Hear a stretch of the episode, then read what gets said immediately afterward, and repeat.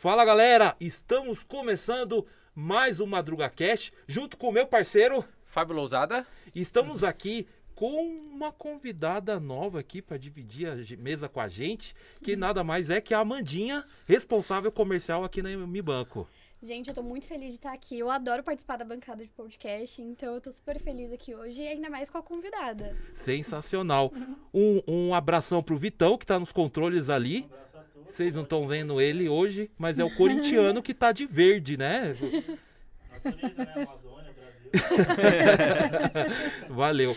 E hoje a gente tá com uma convidada muito especial, com hoje com um podcast remarcado, que não deu certo, infelizmente, por conta do, das partes técnicas, mas hoje a gente tá sexta-feira aqui com Vanessa Chemermian, é, superintendente do Safra. Obrigado, Vanessa, pela sua presença. Seja bem-vindo ao Madruga Cash. Obrigada, Madruga. Obrigada, Fábio. Oi, Amanda. Muito feliz de estar aqui, viu? Hoje esse episódio promete. que Muito desde feliz. segunda a gente tava ali, ó. Volta, volta.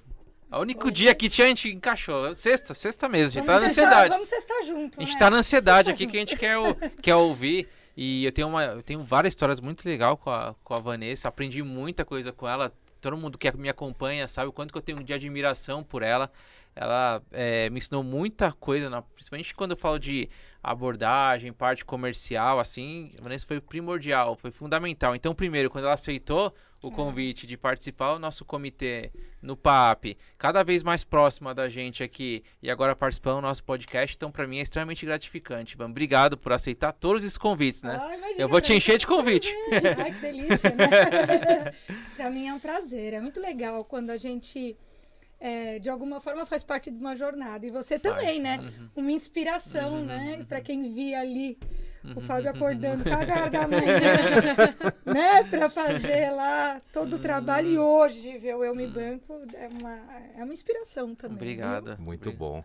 É, o- gente, vocês estão assistindo tanto no YouTube quanto aqui nas lives, tanto aqui no, no Madruga ou aqui no, no, no Eu Me Banco. Gente, prepara, porque a mulher é boa de papo. É muito gostoso conversar com a Vanessa.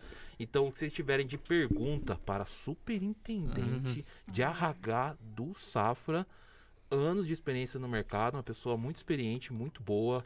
ah, vários projetos, tanto no Safra quanto no Itaú e no City também, né, Fábio? Vários- acho que é, é, a, Melhor his- nem contar, né?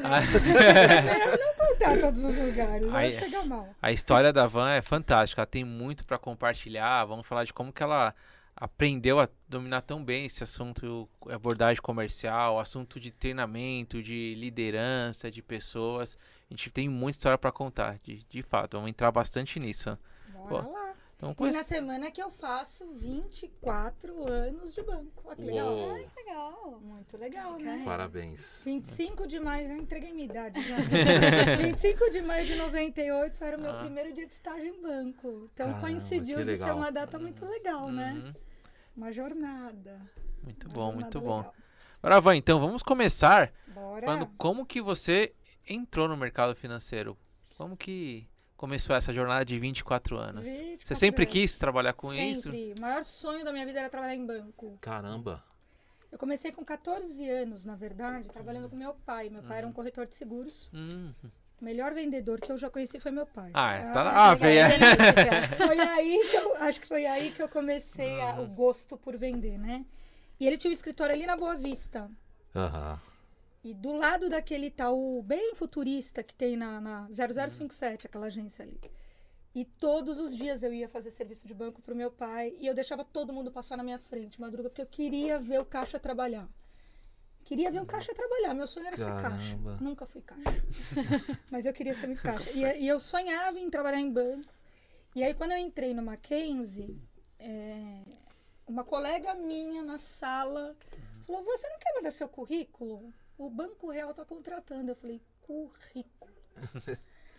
tá bom. Entrei lá no Word, fiz aquele modelo currículo Vitae. Não tinha muita coisa pra pôr. e aí entreguei pra ela e o banco me chamou.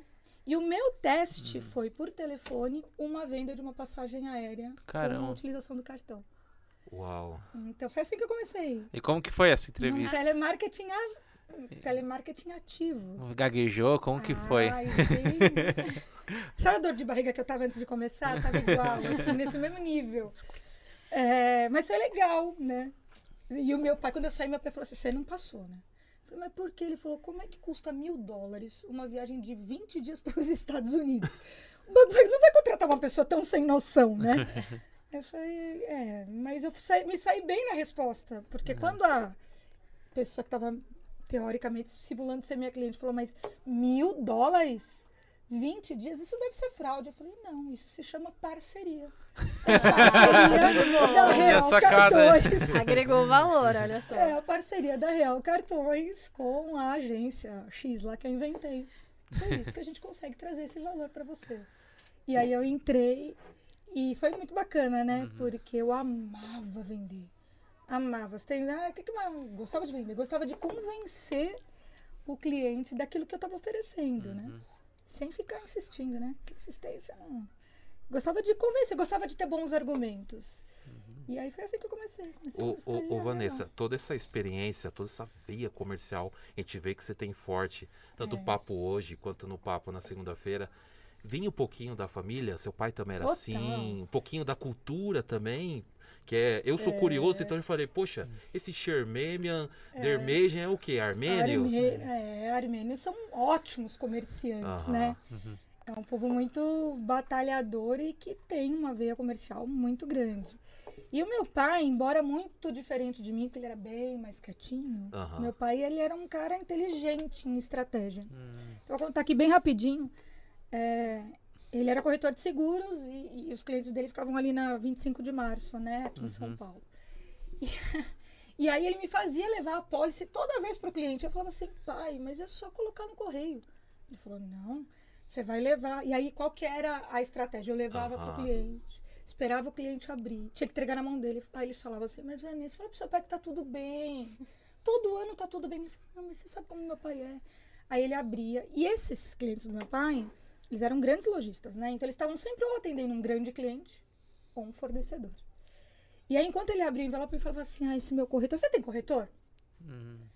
E, e ele falou: Não, porque o meu é impressionante, gente, todo ano é a mesma coisa. Aí quando ele terminava, Vanessa, fala pro seu pai que tá tudo certo. Tinha a hora de tirar o cartão do, do bolso, né? E aí eu tirava o cartão e Caramba! falava: Olha, pra você colocar no seu documento, Vanessa, eu tenho uns 30 do seu pai. eu não preciso, mas ó, vou entregar pra você. Quando o seu seguro for vencer, você liga pro meu corretor, porque você nunca mais vai trocar. E aí eu aprendi na prática Aham, que o verdade. melhor, melhor forma de fazer prospecção é atendendo muito bem o seu cliente. O meu pai falava: quem paga a sola do meu sapato é o meu cliente. Demais. E ele faz o trabalho de trazer mais clientes para mim, né? Então eu aprendi aí. E a partir daí, acho que eu gostava também. As coisas foram caminhando nesse sentido, mas eu acho que eu comecei, o meu grande, minha grande inspiração foi meu pai. Tá, é muito bom saber disso. Muito bom. E começando, então, você entrou no Banco Real, por onde que você começou ali? Telemarketing. E como que você cresceu ali? Você se destacou com vendas? Como que foi esse processo iniciando no banco? Na época que eu trabalhava no banco, as pessoas falavam que o telemarketing ele era na verdade uma forma do banco selecionar as pessoas para a carreira dentro do banco, né? Então a gente tinha as nossas campanhas, mas não tinha uma obri- obrigatoriedade de eu fazer aquele produto. Então o que que eu percebi? Que não adiantava eu ligar o dia inteiro e cada não que eu levava, e qualquer um é assim, né? Você vai desanimando, desmotivando. Sim, vai E vai ficando minando. cada vez mais difícil você vender. Vai te minando. E aí eu falei assim. "Ah." E aí a- tinha uma média ali em seis horas de fazer 120 tentativas. Eu fazia 50, 40. Mas como eu tinha aquela história lá de atender bem o cliente, o que, que eu fazia? Fazia 40 e 50 porque eu entrava um por um. E eu olhava, eu falava, "Ah, esse aqui negativo há um tempo, né? Acho que a gente pode ofertar um cartão de crédito. Ah, esse daqui tá com muito dinheiro em conta. Oferecer um investimento. Ah, esse daqui já tem idade para ter neto, talvez uma capitalização. E aí eu ia fazendo o meu próprio CRM. Você né? já começou ali logo cedo a entender melhor o perfil dos clientes, né? É, E o meu nível de assertividade era mais alto, sim. né? Então, ao invés de eu precisar lá fazer tentativa e erro, que até hoje eu sou super contra, é, eu preferi investir mais tempo me preparando melhor para ligar e ser mais inteligente na minha abordagem. E aí sei lá, desses 40 contatos eu convertia 12, convertia 10, a minha meta era 4. Ah, E-. E, era muito legal, né? Porque para quem gosta do, su- do sucesso ali, de, de ver o negócio frutificar, ia ficando cada vez mais legal. E isso fez com que eu ficasse só um ano no telemarketing, né? Porque os resultados eram legais. E logo depois o banco foi vendido. Ah, você passou pela fusão, então. Pela compra né, do Santander. Eu passei, pe- não, pela compra, a primeira compra, que foi a compra do ABN. Ah, É, mas depois, a parte de. Quando a ABN comprou o banco, a parte de investimentos foi para o Banco Alfa, né? E aí ficou lá um 0800 tocando da assessoria de investimentos. E como eu vendia bastante investimento, mas o investimento que eu vendia era um fundo DI 30, né? Um fundo DI 60. O mais complexo que eu vendia, acho que era um, um fundo DI 90. É, mas eu vendia bastante. Quem tinha que selecionar pessoas para atender o telefone. E foi assim que eu fui para lá. E era bacana, mas eu não entendia nada, né? Muito, muito, quase nada. E foi aí que eu aprendi a interpretar texto. Porque, como eu não sabia, tinha que aprender a ler uma notícia e fazer de conta que eu sabia, né? e foi assim que eu comecei na área de investimentos. Um ano depois do telemarketing. Totalmente diferente do que é hoje, né? Ou não? Olha, O produto sim, mas a abordagem. olha, eu vou contar uma história. é Então assim, vamos, vamos lá. A minha resposta principal, quando eu não sabia, Uhum. né? Era assim, ó, naquela época. O que mudou é que os indicadores também já não são as mesmas referências, mas era. Mas por que, que a bolsa está subindo desse jeito? Está colada em Dow Jones. a resposta é tá colada em Dow Jones. E aí falhava às vezes, porque às vezes a Dow Jones estava em alta, mas aqui está realizando lucro. Né? Hoje é um dia de realização de lucro. Colou em Dow Jones a semana inteira, hoje está realizando lucro. Então, acho que era só essa a É diferença. real, Hoje a é gente real. não usa o Dow Jones como referência. Mas, E é real, é real. A correlação é alta com o Dow Jones. é, Até hoje. Dow Jones. Ah, tá colando Jones. Mas hoje a gente não ouve tanto essa resposta, né? As pessoas acham que são mais. As pessoas são mais sofisticadas na Aham. resposta, né, Fá? Uhum. Naquela época a gente entendia muito pouco e era essa noção. Não que fosse mentira. Aham. Sim. Mas era uma resposta genérica. Era a resposta enquanto algum colega lia alguma coisa alto pra gente tentar interpretar. Mas é bacana, né? Porque a gente aprende melhor, acho que quando a gente passa pelo sufoco, quando a gente passa pelo aperto, a gente ficava em pânico quando o telefone tocava.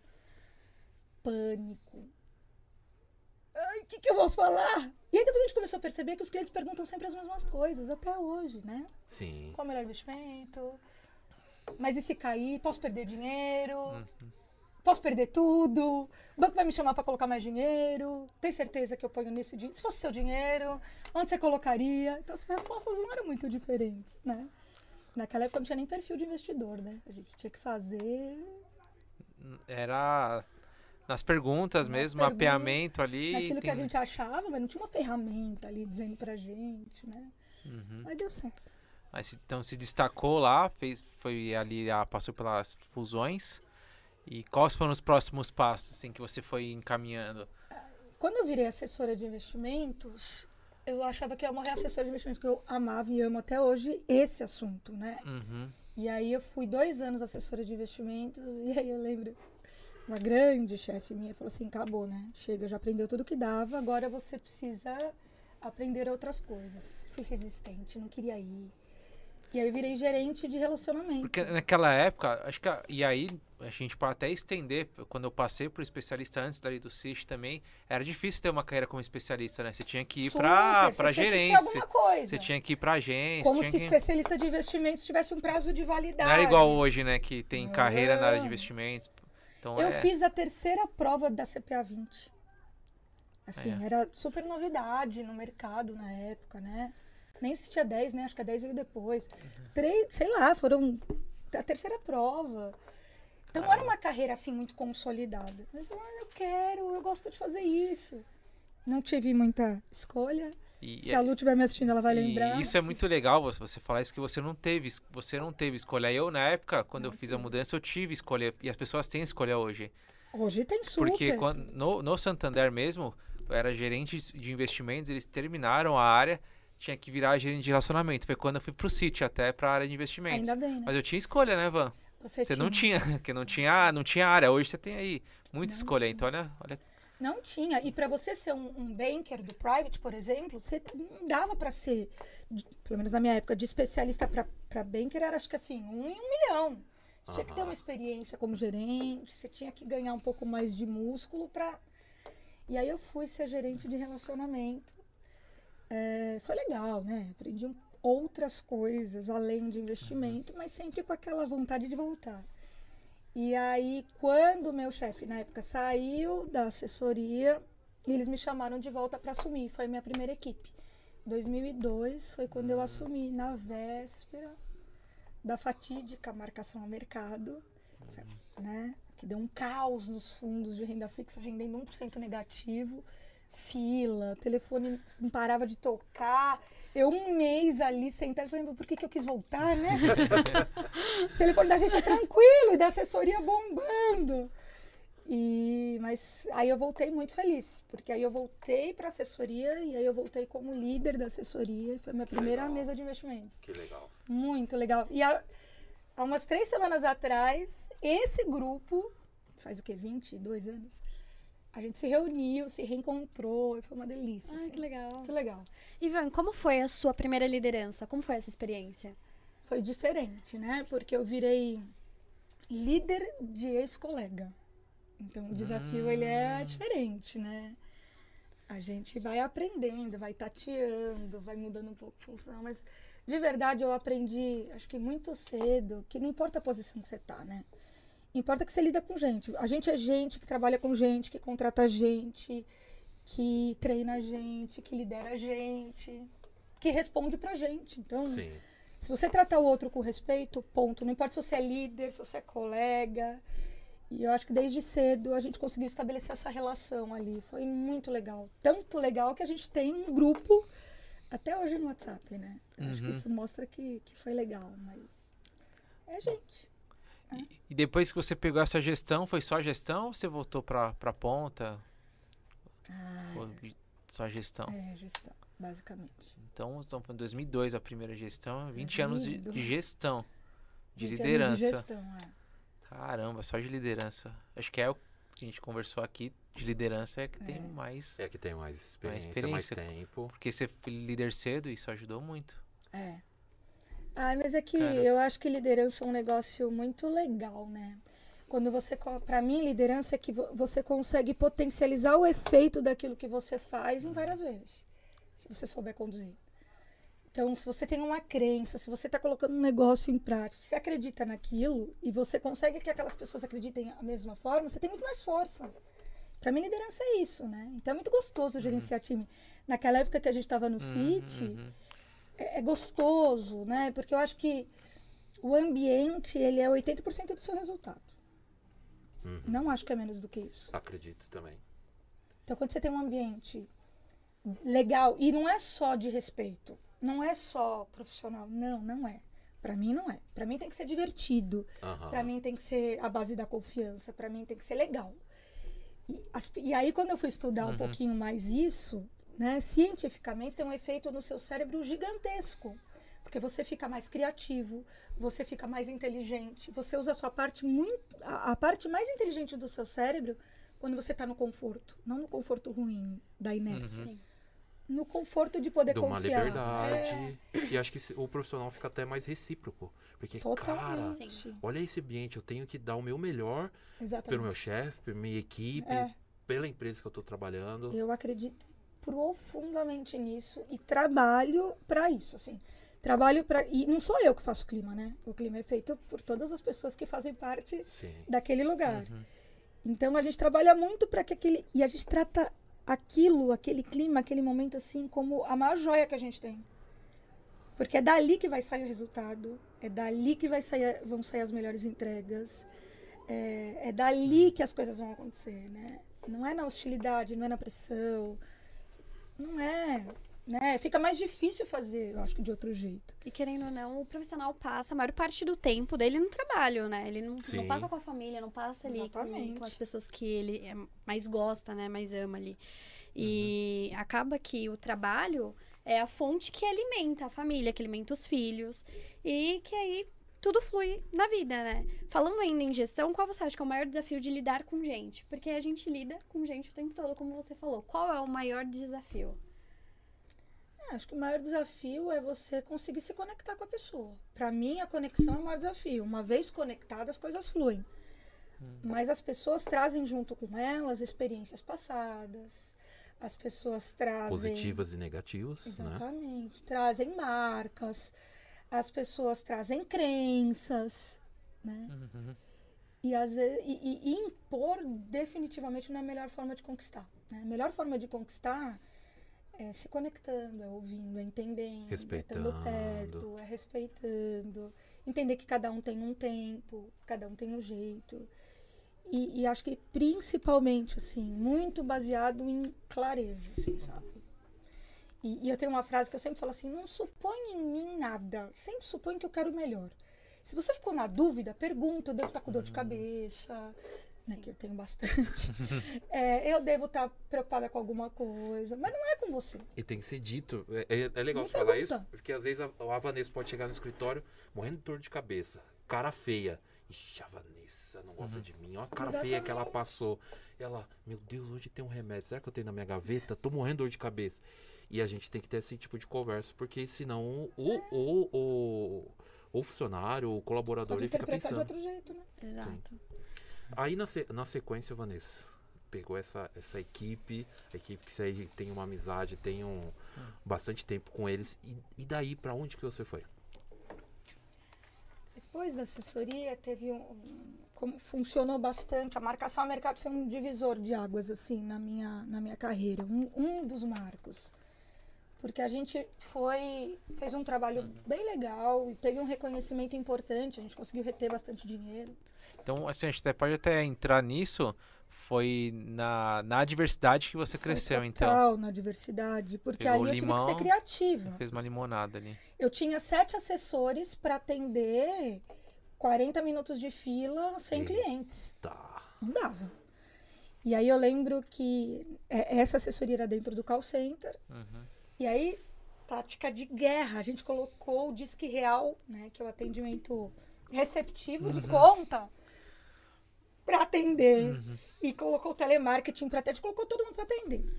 E para que as pessoas pudessem atender, como a gente percebeu que as perguntas vinham sequenciais, o desespero era sempre igual, a gente criou roteiro, Criou um scriptzinho. criou um script. E a gente ficou morrendo de medo Com certeza. Né? E, e aí a gente treinou, foi meu primeiro treinamento. Aí a gente treinou todo mundo. Não sabe, não sei. Você vai receber um retorno. Não sabe, não sei, vou receber um retorno. E assim a gente fez. E Ué. todos os dias de manhã a gente validava aquele script. E você foi na tentativa e erro na época, não tinha, não tinha onde buscar, né? Não tinha. Era das seis da manhã no banco até meia-noite, fazendo Vou script, testar, testar. script, ouvindo ligação, para ver se as Hum. ligações. Tava tudo bem? É. E olha, a gente passou por aquela fase sem nenhuma reclamação, sem nenhum problema. E aí você vê, né? O quanto às vezes. Como depende da nossa atitude. Tudo na vida depende da nossa atitude. Podia recuar, desistir e falar, ferrou, com sete pessoas não dá pra atender. Então vamos nem fazer empecilho, falar. É, Ou, Seja criativo. falei, gente, vamos fazer desses sete 500, porque aí eram Ah. 500 pessoas. E aí cada um virou meio que cui- cuidava de um, um grupo. Era Uhum. muito tática de guerra. Foi muito legal. Por isso que eu falo que foi o divisor de águas, porque depois disso, eh, eu fui chamada para né, inaugurar uma nova área, que era uma área que chamava Soluções e Reconquista do Cliente. Nome divertido, assim, né? no real mesmo. No real. Uhum. Que era um banco muito voltado ao cliente, né? E aí eu trabalhei cuidando de fraude, de Nossa. canais, que era uma Uhum. época que tinha bastante fraude, comecinho, né? Da Uhum. internet, caixa eletrônica. É, cuidava do segundo nível de internet, não sei nada até hoje de internet. e do segundo nível de reclamação. Uhum. E aí foi um período ali que eu passei fazendo isso, né? É, Era um um meio pouco mais uma- afastada do cliente. Uma inspetoria e uma ouvidoria junto. É, a gente, só que a gente tinha que resolver o problema do cliente, né? Com soluções criativas. Legal. Não existia, ah, vou verificar, eu sinto muito esse é o procedimento. Não, era proibida essa resposta. A gente tinha que dar um jeito. E aí a gente fazia uma contraparte ali que era, o processo falhou, então vamos arrumar o processo. Foi, foi legal. E depois que eu passei por essa área, que eu fui para agência física mesmo, porque antes era uma agência em plataforma. E, e aí eu fui para agência física, voltei a ser gerente. Aí eu voltei a ser gerente, Uhum. Eu queria voltar a falar com o cliente. E foi, foi um período mais curto, porque nessa época eu falei, já era 2006, aí Uhum. eu ia casar. Aham. E meu marido tinha tido uma. aquelas coisas que não dá pra falar não, né? Ele ia ser expatriado pela empresa pra Inglaterra. E se eu casasse, ó. Né? Na época a empresa dele deu uma acelerada no casamento. se eu fosse casada, né, eu tinha visto e tinha toda, todas Olha. as vantagens. E foi a primeira vez na minha vida que eu parei, assim, de trabalhar. né? Eu trabalhava desde os 14. Foi muito legal. Caramba. E aí você foi pra Inglaterra com Aí eu fui pra ele. Inglaterra, não sabia falar nem The Books on the Table nessa época. É, Então foi muito importante para mim. E foi o segundo divisor de águas, porque eu aprendi a falar inglês e quando eu voltei eu entrei no HSBC por causa disso. Uhum. Que legal, já. Diferenciada já, né? Que era uma coisa que eu não tinha mesmo, né? E, gente, precisa, né? Eu precisei. E aí eu fui, fiquei lá e aprendi. apre- aproveitei para aprender inglês, aproveitei para fazer um trabalho à distância de qualidade para os bancos. Caramba, conseguiu trabalhar de lá mesmo. Consegui trabalhar de lá. Remoto, olha, ó. 2006, Ah, fazendo home office em 2006. Pioneira, né? Aham, pioneira, pioneira. É, e a própria gestão né, do Banco Real, quando eu vejo as pessoas falando, já era diferenciada, né? Já Ah, tinha uma sim. cabeça bem na frente. Super. Nossa, diversidade. Então você tem uma baita escola, né, de início já. Toda essa parte de responsabilidade social era muito parte das. Quem, quem trabalhou no Real fala muito isso, né? Porque era vivido. Aquilo que era dito era realmente vivido e era muito gostoso. Fiquei oito anos, né, no Real e saí só por, por conta da viagem, né? E aí na volta do. Foi pra HSBC. É, Pra na qual verdade, eu dei uma passadinha no Santander, assim, de leve. Ah, só pra cravar a bandeira ali, ó. Só, ó. Deixa eu cravar a bandeira aqui, ó. Deu uma passadinha rápida pelo Santander. Uhum. E aí eh, eu fui para o HSBC porque o HSBC me deu a oportunidade de voltar porque de verdade eu gosto de fazer, que é investimentos. Hum, E aí eu voltei para trabalhar na área de eh, segmento para cuidar da distribuição dos produtos para a Uhum. rede. Foi lá que você conheceu o Gás? Foi lá. Foi lá que eu conheci o Ah. Foi lá que eu conheci. Ele Turma boa, turma boa, turma boa. olhando para a parte de previdência e eu olhava para a parte de investimentos, né, dos Uhum. produtos, dos fundos. Que legal. Foi uma época muito legal. E foi, eu falo que a Inglaterra foi divisor de águas pelo inglês, que uma das entrevistas foi em inglês. E aí, quando eu entrei no HSBC, eu entrei para falar com a rede, traduzindo o mundo complexo de investimento de uma maneira simples, que o gerente pudesse ter uma conversa amigável com, é, com clientes. Sim. E, e em 2010, como eu sempre fui da área, né, sempre fui comercial, em 2010 eu fui, né, escolhida para ir para Londres a primeira vez. Aí, ó. Foi aí que toda essa história começou. Para falar o que, que a gente tinha de método de vendas. E aí eu lembro que eu falei pro meu chefe na época, eu falei assim, mas a gente não tem. Ele falou, ótimo, então você vai dizer assim, a gente não tem. Aceitamos sugestões. E foi assim que, que eu fui, assim, um friozaço na barriga E dessa vez foi a Londres pelo seu trabalho. pelo meu trabalho. E foi uma delícia. Imagina Que voltar Voltar, foi o é. lugar que eu vivi, que foi uma delícia viver a trabalho. Foi uma super realização profissional, né? Primeira viagem internacional, foi muito legal. Demais. Ô, ô, Fábio, eu Uhum. tô vendo um- umas coisas aqui, eu tô achando legal. Ah, que a cada fase da sua carreira, da sua vida, você aproveitou o máximo para aprender. Uhum. Desde lá atrás com seu pai, você, opa, mas pai, manda correio. Uma baita Não, filha, construção. né? Assim, assim, assim. Você É. já pegou o entendimento ali. Depois, quando você for trabalhar com telemarketing. Depois, quando você foi liderar, foi trabalhar como assessora. Depois, agência. Liderar a equipe. Foi pra Inglaterra. Você aproveitou esse tempo. Você voltou uma outra profissional já com inglês. pro- ainda mais pela época, né? Puxa, uma profissional dessa, com essa experiência. Com inglês, É. você bate em qualquer porta. Por favor, entre. A gente vai limpar até seu sapato. É, foi tão simples assim, né? Mas é que eu, eu sempre acreditei que a gente tinha. A gente tá até falando disso hoje, né, Fá, no Uhum, almoço. uhum. Eu sempre acreditei que a gente tinha que dar a gente mesmo condição de escolha sempre. Isso sempre foi uma filosofia da minha vida profissional. Então, ah, tá bom, tá bom, aqui tá bom, mas assim, que mais que eu posso fazer que ninguém tá esperando que eu faça, mas que pode me dar condições de dar um próximo passo. E, e de verdade, vou ser super honesta, eu nunca pensei no próximo passo. Ah, não, eu quero ser. Não. Aham. Nunca tive muito um quero ser. Sempre tive um, vou fazer o melhor que eu posso hoje, né? Mas sempre pensando assim, eu quero ter condição de escolher. Quando eu fiz a CPA 20, eu fui a primeira pessoa lá do call center a fazer CPA 20, né? As pessoas me por que, que você vai fazer? Botar pressão na sua cabeça, né? Não precisa, ainda não. Na área não Ah, precisava. Eu falei, mas eu quero, ué. Vai ser legal fazer. Né? De repente, fazendo isso, eu posso ter outras oportunidades. Eu sempre pensei assim: ah, eu vou fazer um negócio diferente que pode me ajudar, que pode me agregar. Assim foi com a, com a- né, nas pós-graduações que eu fiz. Assim foi. A única coisa que eu fui, né? Confesso. Adianto foi o CFP. Ninguém é de ferro. Mas esse vai sair, né? Vai, vai, com tá certeza. saindo. com Falta, bem pouquinho agora. Uhum. Mas O- eu acho que é isso. Você tem que se dar condição de escolha, não ficar refém de um cargo, de uma função, de um lugar, de uma circunstância. Né? Dar condição de escolha, assim, ah, eu também poderia fazer isso. Eu também posso fazer aquilo. E eu acho que está muito ligado a autodesenvolvimento mesmo. E se torna Uhum. um profissional antifrágil, né? É, é Que- o que a gente. Isso. Um currículo muito, assim, da Van é um currículo muito único. A gente tá falando isso pra ela hoje. Tem, é muito, não, não tem um currículo igual ao dela. Eu acho que é, é muito.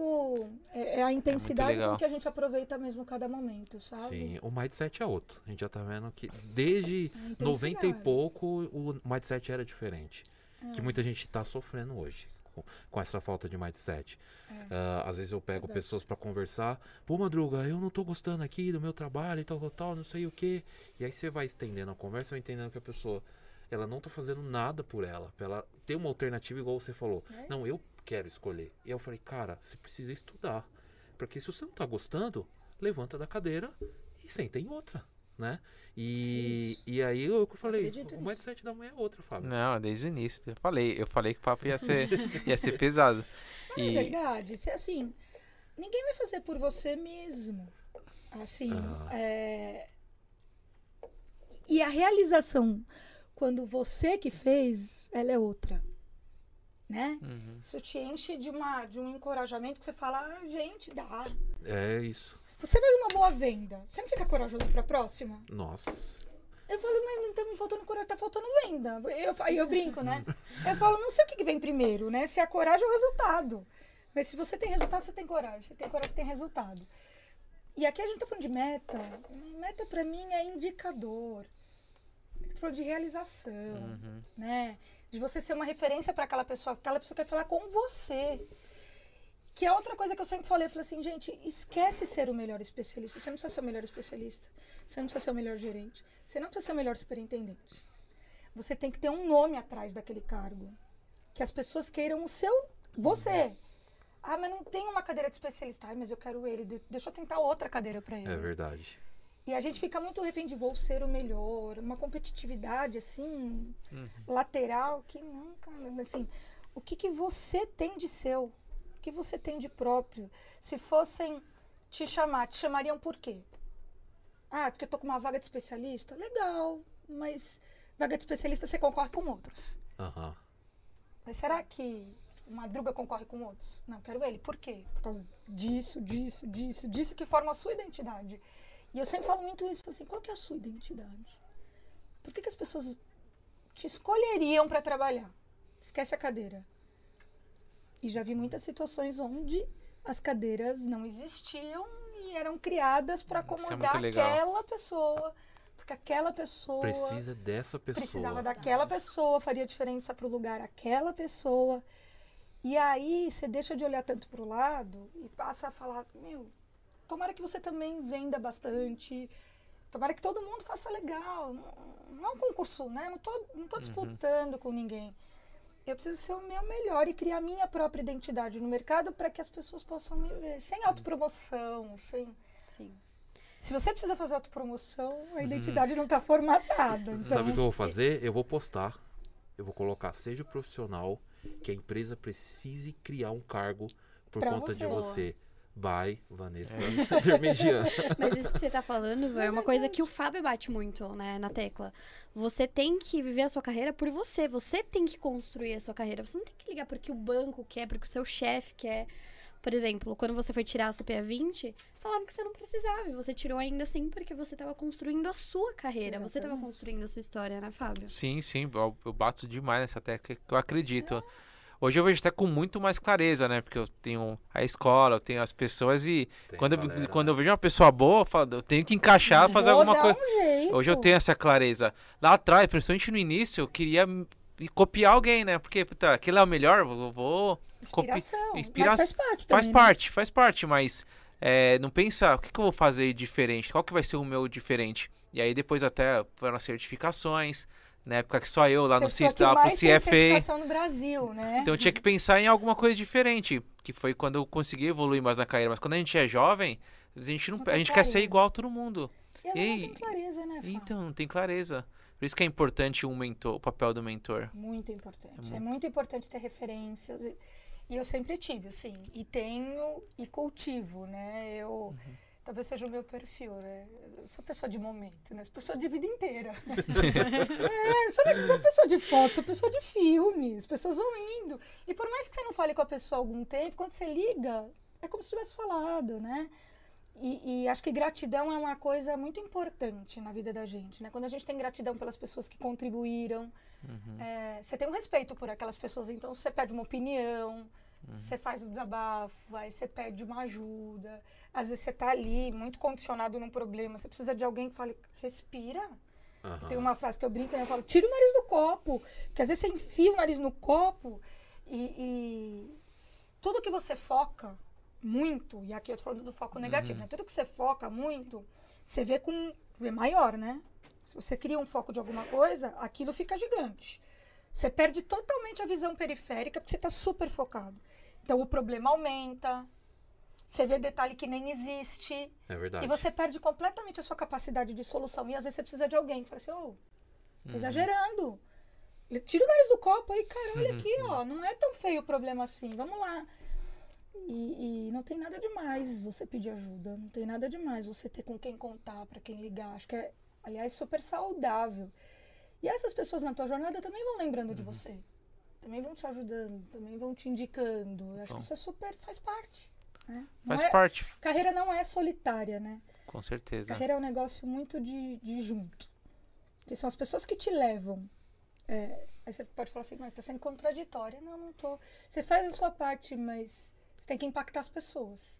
Se você não impactar as pessoas, você pode ter feito toda a sua parte. Não vai adiantar nada. Muito Se bom. você não trouxer resultado, hum, também não vai adiantar. Você depende também do cliente. São então, conjuntos muito é um importantes, Isso é né? muito é um aí. conjunto. Tem duas coisas que, que você trouxe que eu acho que é muito importante. Primeiro, a gratidão. E eu vou, eu vou até colocar um elemento a mais, que é a lealdade. São dois, duas coisas que eu aprendi muito assim na, na minha carreira, que eu, que eu trago até hoje isso.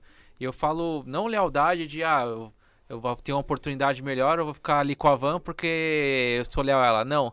Você pode ir para outra oportunidade, mas você Aham. pode ser leal a ela. Explicando qual que é a oportunidade, qual é o momento, o que, que você está buscando. É verdade. Porque isso, você tendo essa lealdade sempre, você confia sempre nessa pessoa. E aí, projetos vêm e vão, né? Bancos, instituições, mas pessoas não. As pessoas, elas vão estar com você. Pode demorar um ano, cinco anos, dez anos, mas você sempre volta. E eu acho que a, a escola mesmo, o banco, passa muito por isso. Que as pessoas que estão levando hoje a escola são muitas pessoas que eu trabalhei lá atrás.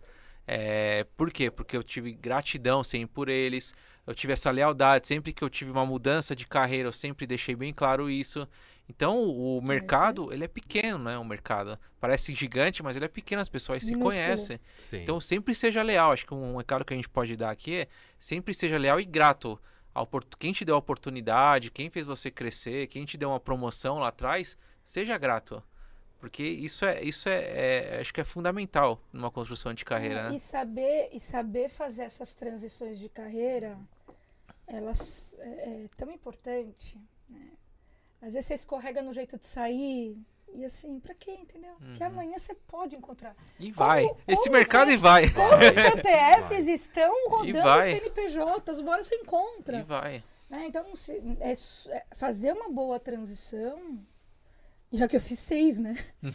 É, fazer uma Então. boa transição é tão importante quanto a sua admissão no outro lugar.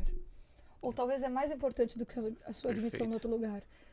Porque saber sair é tão importante quanto saber entrar. E às vezes, é, às vezes você não toma uma decisão certa. E aí você faz o quê? Se você saiu mal, né? É, porque talvez você não volte para aquele lugar, mas aquelas pessoas podem entender e podem te apoiar numa nova locação. Assim. Né? Ninguém tá livre disso. Uhum. Então saber sair é tão importante quanto saber E, entrar. e o caso também é PF e PJ, né? Tem, tem os dois. Tem o PF, É que às vezes eu tô- me dou bem, só que você sai ruim da PJ. E, por exemplo, eu vou fazer um projeto, vamos supor, com safra. Se eu, você pode gostar de mim, mas se eu fui ruim com safra, não vai ter projeto, vai ter nada, né? Então tem os dois. Tem a pessoa, a pessoa jurídica, de você, é, por mais que você talvez ah, teve algum chefe que não foi legal comigo, você respeita a instituição. Não sai depois xingando a instituição, não sai é, nas redes sociais, isso daí vai te prejudicar muito. Bom, E imagina. também pessoas, né? Não Pessoa deixa uma física. pessoa fazer isso com a sua carreira, né? Eu sempre falo isso quando as pessoas tão, saem bravas. Eu falo assim: não, não deixa uma experiência ruim atrapalhar a tua carreira, porque atrapalha. Chefe bom e chefe ruim existe em todo lugar. É verdade. E ninguém tá livre. Mas assim, jura que você quer dar esse peso pra ele na tua carreira? Olha só. O peso de te fechar uma porta, o peso de te dificultar uma, te dificultar uma entrada. Vale isso? É interessante falar isso, porque muita gente na agência, às vezes nem sai do banco, só muda de agência. Já sai falando de mal de todos. Ah, aquele chefe foi horrível. Fala pra todo mundo. Mas só que tá na agência ali que tá, sei lá, 200, 500, 1 quilômetro de distância. E todo mundo na regional se conhece. E aí começa a falar mal e aí a fofoca. Opa! Só que passa um ano, dois anos, você volta com aquele chefe, volta com uma equipe parecida. E a galera vai embora. Opa, tchau, seu fofoqueiro, tô indo embora. E não pode ser assim. Eu falo, assim, pra que trazer desconforto pra mesa, né? Uhum. Eu brinco muito nisso. Pra quê? Entendeu? Não- não- é, trabalhar confortável, a gente estava falando disso no começo, é a melhor forma de você ter a melhor produção. Melhor relacionamento, ter um dia Uhum. que você se sinta realizado. Então, pra que, que você vai trazer desconforto? Por que, que você vai ficar com medo que você falou mal de alguém com o áudio aberto? Não, gente, para, né? Uhum. E eu acho que aí entra um pouco da história do que, que é profissionalismo, de verdade. Não é o que a gente aprende só lá no curso. Profissionalismo é ter uma atitude ética o tempo todo.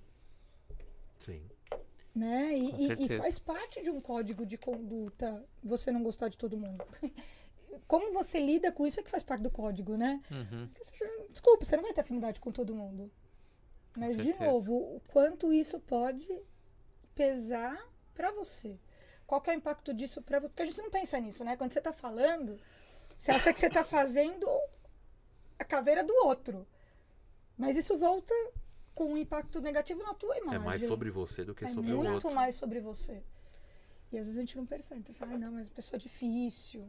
Nunca tá satisfeita. Uhum. A gente não ouve isso. Nunca tá satisfeita. Até um bom. O cara conhece, entendeu? Mas tem um temperamento difícil. E pra quê? Se é pra me dar um adjetivo, que sejam bons. Sim. né? Que sejam adjetivos Uhum. legais. E não esses do então. E eu brinco, se precisa explicar, não tá claro, né? Tudo que precisa explicar não tá claro. Sim. Eu não quero que ninguém explique. Ah, deixa eu te explicar como que ela é. Ó, ela. Hum, não tá legal. Tem alguma coisa que não tá legal nessa Sim, história, sim, né? Uhum. Ou a imagem que você tá transmitindo, a pessoa tá tentando limpar, ou não é forte o suficiente para impactar o outro. Dos dois jeitos, Uhum. tem perda de potência, né?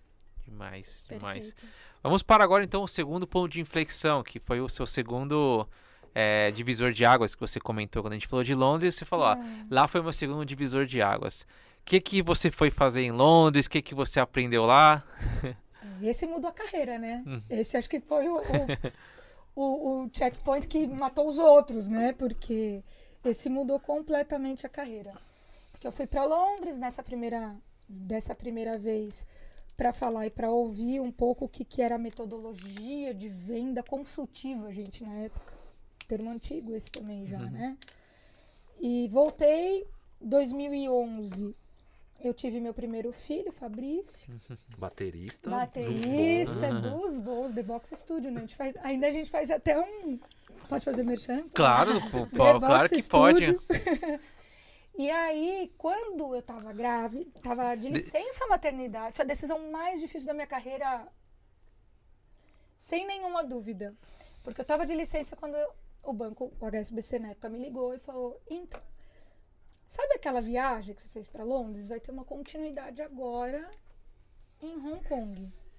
Você já vai estar de volta, você vai. Não, né? Assim, tava amamentando meu filho, né? Não, acho que não. E eu brinco que eu só entrei naquele avião graças ao Fábio, meu marido mesmo, porque senão eu não entrava. Porque eu falei, não, não vou, de jeito nenhum. Meu filho tinha oito meses. Caramba, é difícil, hein? Foi muito difícil. Eu fui chorando, né? 29 Imagino. horas de voo. Eu fui chorando daqui até lá. Caramba. E era o primeiro dia das mães, eu passei no avião. Gente, sério, eu fui chorando daqui até pesado. lá. Quer dizer, depois eu tomei dois dramins e apaguei, né? É, a gente precisa de umas ajudas de vez em quando. E, e aí, quando eu cheguei lá, eu lembro direitinho da minha sensação. Eu cheguei num lugar bonito igual aqui. Todo arrumado, Obrigado. todo todo bem pensado, tudo arrumadinho. Eu falei, caramba. Na hora que eu cheguei, eu senti o cuidado. Foi gente do mundo inteiro. E aí eu olhei e falei assim, meu filho já está a 29 horas de distância de mim, né? Assim, Tem uma escolha. E eu lembro Aham. direitinho, eu falei, tem uma escolha agora. Desliga a Ou eu curto, e liga a profissional. ou eu curto esse negócio até o talo e tiro disso o melhor, ou eu vou ficar infeliz durante todos os dias que eu ficar aqui. Sim. E como eu tinha o fuso horário de 11 horas, ai que delícia, porque 4 da manhã, né? 3 da, é, 5 da tarde, e aí eu conseguia ligar pra cá. Então eu ligava na escola de madrugada, eu programava lá o despertador pra ligar na escola de tarde. Caramba. Uhum. E assim eu fui passando todos os dias. E foi a melhor experiência da minha vida. Porque lá eu aprendi o que até então eu ia aprendendo fazendo, o que eu ia aprendendo Tentativa e erro. tentativa e erro, por, sei lá, por Feeling, feeling, é o feeling. Por, por exemplo do meu pai, ali foi um presente, porque ali assim, tinha técnica, tinha forma de fazer, tinha explicação lógica. Eu falei, caramba, que negócio legal. E eu tava falando lá, né, que eu olhava os instrutores fazendo e eu falava assim, não, gente, não dá pra mim.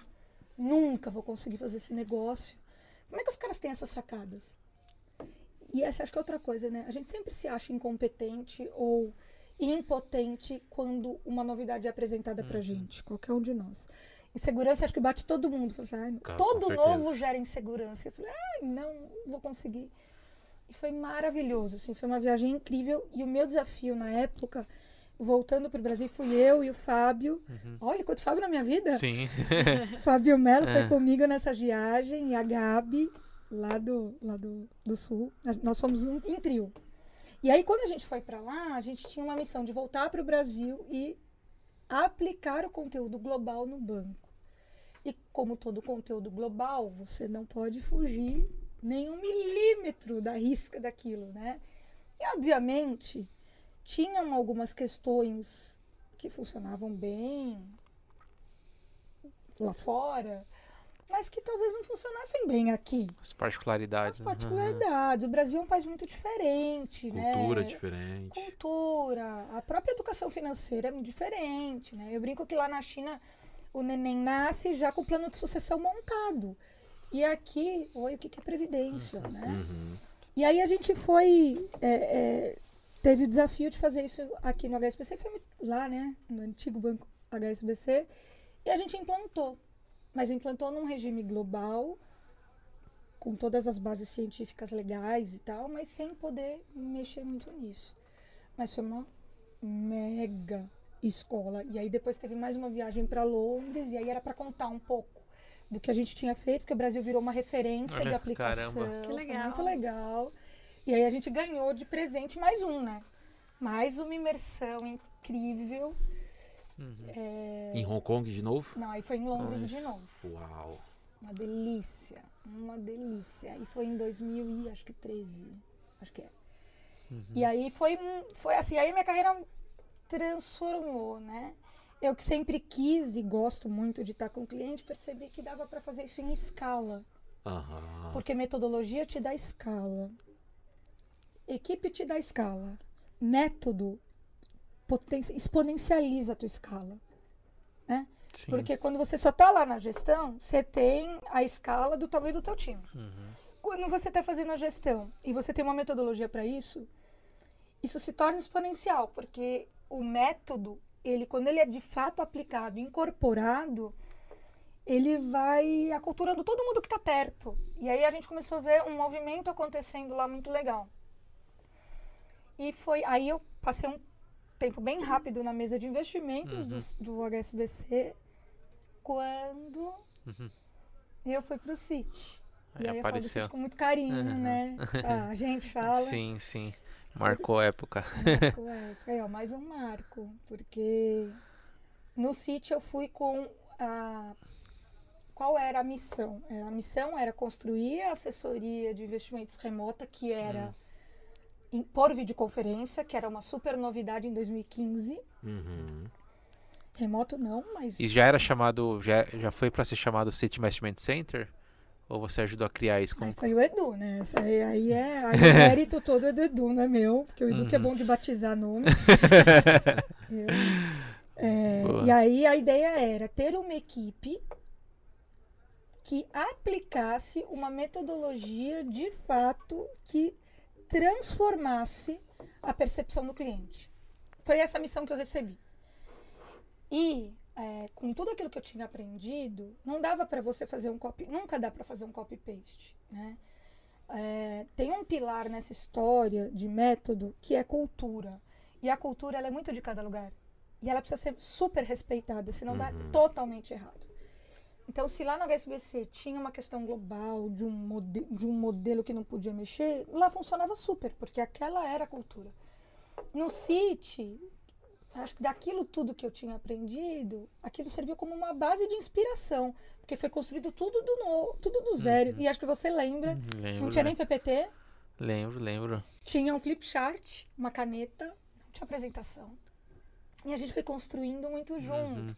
Então, se o cliente tinha, se a, se a gente via que o cliente não recebia bem aquele estímulo, a gente voltava para a prancheta, fazia outro. E, e foi assim, uma equipe que eu tenho um carinho gigantesco, porque a gente fez um trabalho muito legal juntos, né, Fá? Foi NPS, se não me engano, era no, 95 da assessoria, 93, 95 tem. Era assim, a régua era lá em cima. NPS da, Aham. do mercado. Era, a régua era lá em cima, assim. E todos eles da, da nossa equipe estão muito bem hoje no mercado, né? Todos viraram referência. Todos. Como o Itaú, né, comprou o City, muita gente cresceu lá dentro também. Quem acabou indo para outros bancos também. Teve muita gente que virou assessor também e, e Líderes. líderes que estão muito bem. Então, sim, foi muito bom. Ai, tenho muito orgulho Foi um- um. E um assim. puxava o outro, né? Um sempre puxou o outro. Então a régua sempre estava subindo ali. Sempre. E era muito colaborativo, né? Muito colaborativo. Muito colaborativo e acho que tinha um, um lance do. Tinha uma metodologia e tinha uma missão. É, e eu lembro, né, que o nosso diretor na época falava assim: a sua missão é encantar cliente, o resultado vem. E era impressionante como o resultado vinha. Né? O cliente que passava pela assessoria em, relação, eh, em comparação com o cliente que Uhum. não passava. Eh, tinha 60% mais resultado do que aquele que não passava. Então, assim, e não é porque você oferecia produto, é porque ele acreditava em você. Porque ele queria falar com você. Porque ele perguntava teu nome no final. Tinha propósito na conversa, Tinha nossa, era... propósito. Você podia fazer uma conversa que você, de verdade, fazia o melhor para o cliente. Essa é a grande premissa. E lá no CIC a gente fez isso muito, muito, muito tailor-made, assim. muito- e funcionava muito, porque tinha que ter uma metodologia para fazer isso por vídeo. Hoje é normal, né? A gente está com mil câmeras Uhum. aqui, é super normal. Mas em 2015, lembra, Fá? Tinha que entrar Não, naquele os box. clientes, os clientes não se adaptavam, eles tinham que A gente começar. tinha que humanizar aquela conversa como se o cliente estivesse lá. E aí eu falava, vocês têm que olhar lá pro buraquinho da câmera, não pode olhar pro cliente. Então a gente foi aprendendo muito a fazer isso juntos e, e- e funcionou. Tinha toda uma aula de bem. postura. Quando eu entrei, eu tive a, a aula com você presencial ali. E tudo, toda a postura no vídeo, a É. postura no, no telefone, tom de voz. Então, assim, era um treinamento muito específico. Muito específico. E assim, o encantamento, ele acontece no mínimo detalhe. Né? Eu brinco que um NPS, brinco não, né? Um NPS 8 é legal, né? Te dar uma nota 8, você não fica feliz? Quando você tirava 8 madrugada na escola, você não ficava feliz? Até na faculdade. Faculdade, pô, também. Passou de ano e passou bem, né? Ainda com uma gordurinha. Oito, legal. Só que oito no NPS conta nada. Sim. E aí eu falo assim, experiência não é oito, experiência é dez. Sim. Experiência é nove, dez. Como é que eu faço um cliente que fala, ah, foi legal. É um Que- ok, que- né? Que nem eu brinco, que nem professor. Fala, que, o- que o aluno chega no final e fala assim, foi legal? Ele, ah, sempre agrega. Gente, sempre agrega é nota 8, entendeu? É tipo, tá, amanhã nem vou lembrar do que você falou. Aham. Não, sempre agrega não. Sempre agrega Uhum. não. Fala que foi ruim. Que eu tenho que melhorar. Agora, sempre agrega, não tenho que melhorar, entendeu? Tá morno, Só né? lamentar. É morno. E aí, como é que eu mudo a experiência de um cliente que, ah, tá legal. Tem alguma reclamação? Não. Tudo bem, me atende bem, legal, gente boa. Pra um cara que atendimento é esse? E aí, acho que a, a- a primeira coisa que a gente descobriu é que fala menos, ouve mais. É. A gente é muito ansioso, né? E a gente dispara. E aí, E a gente que é técnico, né? Quer falar de mercado, quer disparar. E a Aprendi gente tinha uma regra ali. Não posso falar de recomendação na primeira metade da conversa. Não, mas e se o cliente. Não. Vamos entender. E era difícil no começo ouvir o cliente, não tinha assunto, né, Fá? Não tinha. Ficava aquele. Então, então, certo. a arte de fazer a pergunta certa, faz a pergunta certa. Mas que pergunta eu faço? Não Área, sei, mas mas também certa. área nova, projeto novo. Tudo novo. Todo tudo mundo novo no banco, né? Uhum. A gente tinha três colegas que eram do banco. Todos os outros a gente era. A gente chegou a ser 24, né, Fá? Uhum. É, todos os outros vieram de fora. E aí você fala assim, e agora? Que E de culturas diferentes, né? Eu tinha a cultura Bradescão lá atrás, aí muita gente do Itaú, Santander, assim, puta, era uma cultura. E Cada foi um. muito legal por isso, porque aí cada um foi trazendo Foi um pouco. E ela foi muito construída com todas as mãos, né? Aqui não, não tá legal. Tá grande, tá comprido. Aham. Vamos tirar. E aí a gente foi fazendo. E acho que é por isso que todo mundo se sente muito dono disso. Uhum. Porque todo mundo construiu muito isso junto. E depois do CIC, aí foi outra decisão difícil pra mim, né? Porque eu não queria sair do CIC. Deixa, eu, deixa eu fazer uma pergunta antes. Claro. Eu queria fazer para Amanda e, e para você. Ah, você falou ali sobre a satisfação do cliente. Amanda, líder aqui comercial na né, Banco e você, não tem nem o que falar da história. Ah, vocês acreditam que pensar 100% e quanto que vai ser o sucesso do meu cliente, sucesso do meu aluno, ah, isso vai resultar total nas vendas? Vai, é o coração do negócio de você ser comercial? É pensar, puxa, eu vou montar aqui o produto, vou montar a aula, vou montar o projeto, pensando só no sucesso do, do aluno ou do cliente? Eu primeiro. Mas aí. Eu acho que além do sucesso é a experiência, como a Van falou. Eu posso entregar tudo que vai fazer ele chegar no lugar que ele tem que chegar, mas se não tiver uma boa experiência para que ele percorra esse caminho, talvez não seja tão interessante. E a experiência mais a solução é o que realmente resulta ali no, no impacto nas vendas. E a experiência vai desde o atendimento, desde como eu, eu converso com aquele aluno e eu respeito a informação que ele traz para mim, até no caso do cliente, né? Eu falei aluno aqui, até realmente na, na venda final, como ele lida ali em diante dentro do PAP, por exemplo. Legal. Que orgulho, né? Eu- A- acrescentou. A experiência me E eu sou acrescentou. só aluna, Van. eu. Que delícia, né? É, para mim, a experiência é a jornada. O resultado é só o destino final, entendeu? Uhum. E você leva mais tempo pra chegar. Porque quando você chega, você já vai pro próximo, não vai? Você não Sim. fica parado ali, você já vai para um próximo. Então, para mim, a experiência com o cliente é a jornada. É o que eu construo pegando tudo que a gente falou, a minha identidade com ele, por que, que ele me escolheria, por que, que eu sou diferente para ele. Mesmo na conversa de banco, por que, que o banco me escolheria, por que o cliente me escolheria. E, e essa jornada de experiência, ela tem que ser cuidadosa, ela tem que ser atenciosa, ela tem que ser prestando atenção no que o outro gosta, como funciona, porque o resultado é só o destino final. E às vezes a gente é tão ansioso para chegar no destino final que a gente não aproveita a viagem. É verdade. Que o momento passa e você fala, putz, podia ter aproveitado, né? As experiências. As experiências. Que tá na jornada. Sem a jornada, você até chega no resultado, mas você não comemora. Vitor, qual minuto que a gente tá? É, é que eu quero lembrar pra assistir de novo essa parte. é, Aí, a, é a consultoria ao É vivo. consultoria. e, e eu quero trazer um ponto aqui, antes de você falar da pós-CIC, é, que sempre dá para melhorar. Porque quando eu, eu fui, é, fui especialista de investimentos do Bradesco, fui no Santander, assim, primeiro lugar no Santander, ganhando campanha. Eu fui pro City, eu fui um pouco resistente no início com a, com a técnica. Puta, já entrego, já. Puta, Santander tava estourando, não sei o que. Quando eu me permiti receber a técnica, assim, ó, mudou. Falei, mudou toda a chave. Então, assim, independente do patamar que você esteja, sempre dá para evoluir. Sempre tente, né? Sempre busque fazer. Você nunca vai estar no, no ápice, sempre dá para crescer. E a, e a própria abordagem é, é um divisor de carreira. Tanto é que todo mundo que é do PAP sabe que desde o início eu falei, tem que ter essa, esse tipo de abordagem, porque faz a diferença no jogo. Agora que você, você, tá, você é cru, mas se você chegar numa com uma abordagem dessa, numa entrevista, numa conversa, você já ganha o jogo. É pra vida, né? É pra vida, você já ganha o jogo. E, e isso, essa resistência também é coisa que a gente tem que quebrar até com os alunos. Que muitas vezes eles ficam olhando a parte técnica, quer estudar, valuation. e aí chega numa entrevista, não, ah, constrói aí uma abordagem, monta aí uma, um portfólio. Acabou.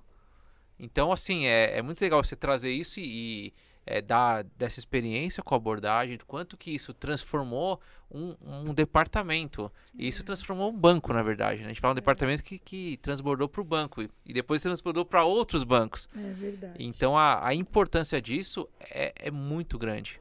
Eu sempre falo que, esse- que essa importância da abordagem foi um divisor para mim e eu falo, eu fui no início resistente. E aí depois fui construindo vocês e imaginam o Fábio resistente?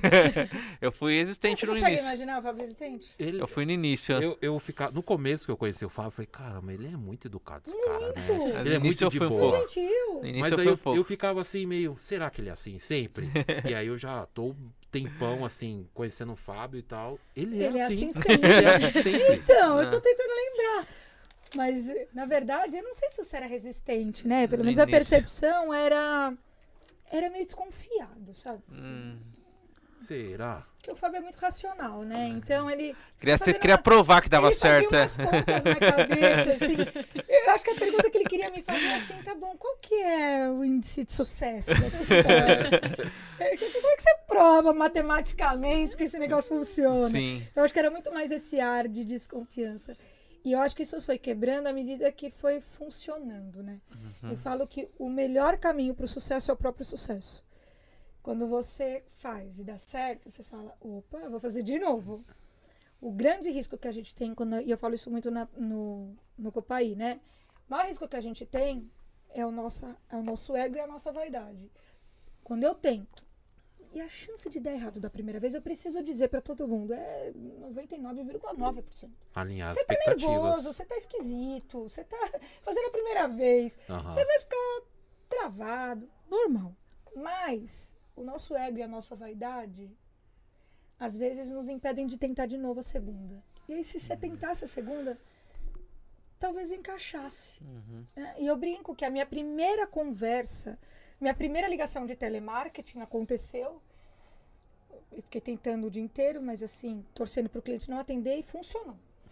Aí, quando faltava 15 minutos para eu ir embora, Um cliente atendeu. um cliente atendeu. Era 15 para as 8 da noite e eu gaguejava tanto. E me sumiram todas as palavras da cabeça. E eu não sabia nem porque que eu tinha ligado. Eu lembro, olha, eu- se eu fechar os olhos, eu lembro da sensação física que eu tive suando. E o cliente falou assim pra mim: Menina, não entendi nem seu nome. Mas vamos fazer o seguinte: o dia que você aprender a falar, você me liga. Aí quem sabe eu entendendo o que você quer dizer, eu compro o que você quer vender. Tá bom? Boa noite. Essa foi a minha primeira ligação. Eu poderia ter desistido aí. Aham. Fui no banheiro, chorei pra burro e falei: não volto aqui amanhã. Não nasci pra vender. Não nasci pra isso.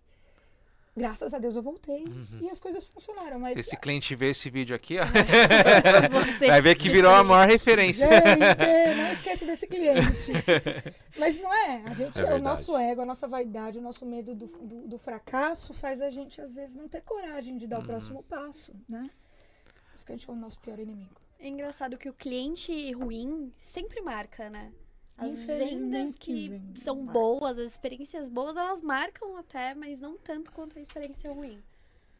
Por isso que a gente não pode ficar dis- distribuindo experiência ruim pros outros, né? É. Tem até uma estatística que eu não lembro, né? Que um, que um cliente satisfeito fala para quantos e um insatisfeito para quantos Uhum. vezes sete.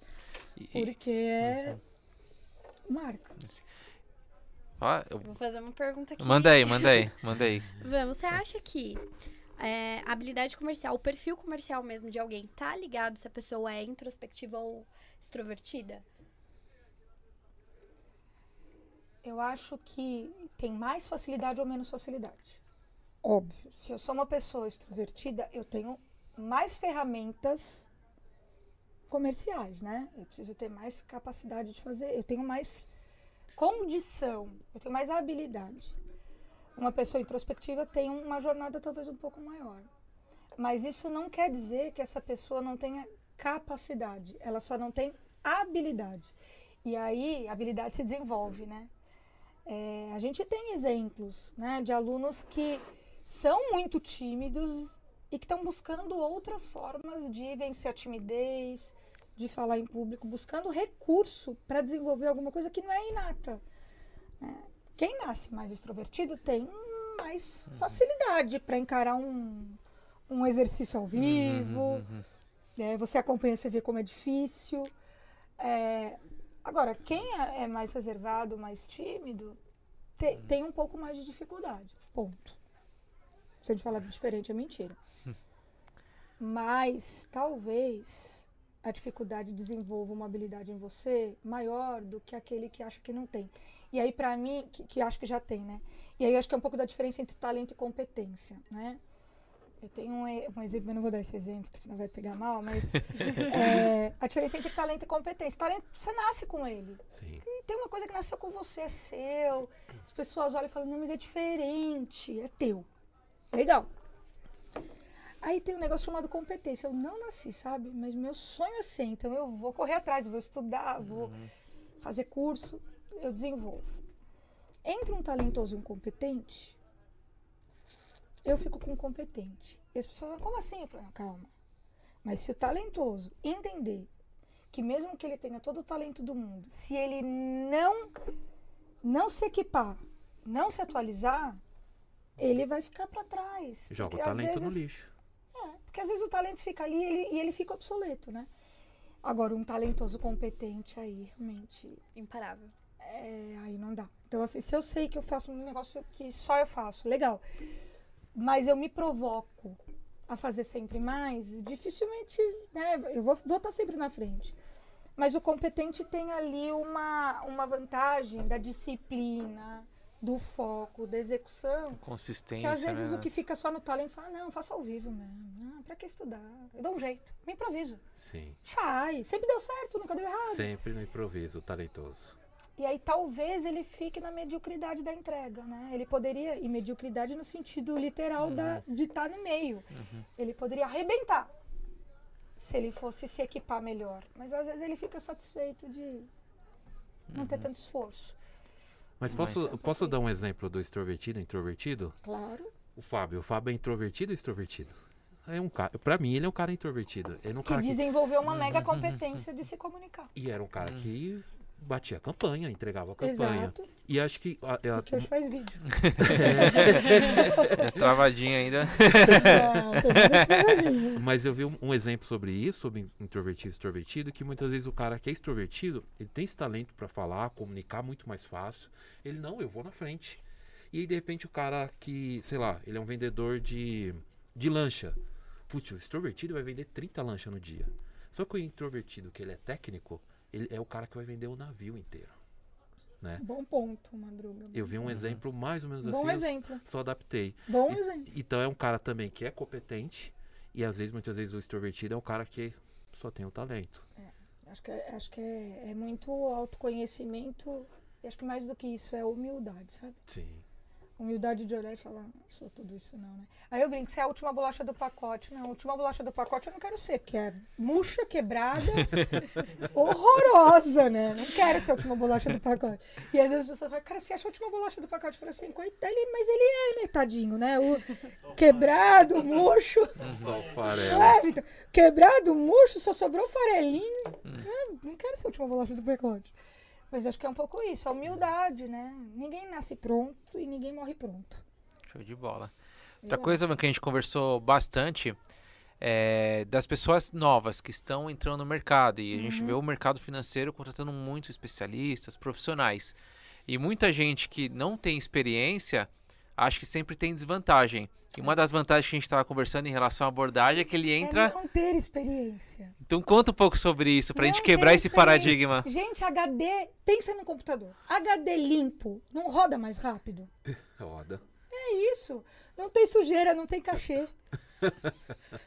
Você não precisa mudar. Você só precisa programar. Você só precisa começar, né? Ô, Vanessa, você está fazendo apologia à falta de experiência? Não, não estou. Estou dizendo que a experiência é riquíssima, ela é maravilhosa, ela tem um lado bom de te empoderar, convicção convence, então se eu sei, eu te convenço, porque você acredita em mim. Experiência é incrível. Mas para quem está começando, tem um lado da vantagem de quem está começando, que é começar é, num caminho que funcione melhor, sem, tenta, sem tanto tentativa e erro. Talvez antigamente não tivesse tanta Uhum. es- especialização, né, Fá? Sim, sim. Por exemplo, o PAP é muito legal, porque ele entra e ele é desafiado todos os dias, em todos os temas, Hum, a tentar, a treinar. Mas ele não tem repertório ótimo. Que bom! Vai construir o repertório de uma maneira comprovadamente mais eficiente. Então, tem sim o lado super positivo é, de quem está começando, mas tem que ter esse mindset. Isso é positivo para mim. Eu vou construir uma jornada que pode começar já com todo amparo, todo, toda a forma é, de me amparar com as ferramentas certas, tecnicamente melhor. Né? Eu posso aprender com os meus erros, mas eu posso, de repente, Uhum. tentar imaginar alguns. E a gente tem o exemplo da Carol, que eu Nossa. sempre brinco com ela, é, porque ela foi esse exemplo. Né? A Carol ela era uma trainee no CIT Uhum. e ela não tinha nenhuma experiência com cliente na vida, nunca trabalhou. Tanto que acho que ela teve que fazer estágio supervisionado do CFP para poder né, receber de uhum. fato o selo depois da aprovação. E aí ela passou um ano, a gente trabalhou durante um ano juntas na academia, só aplicando a metodologia. E ela ia, a gente ia junto e ela foi durante um ano aplicando uma metodologia de falar com o cliente sem nunca ter falado com o cliente. E aí chegou um momento que ela falou: eu sinto necessidade de falar. caminhar, agora eu preciso falar com o cliente. Falei, vai. E aí ela entrou no CIC e desde a primeira Boa. conversa dela, você percebia que era totalmente diferente.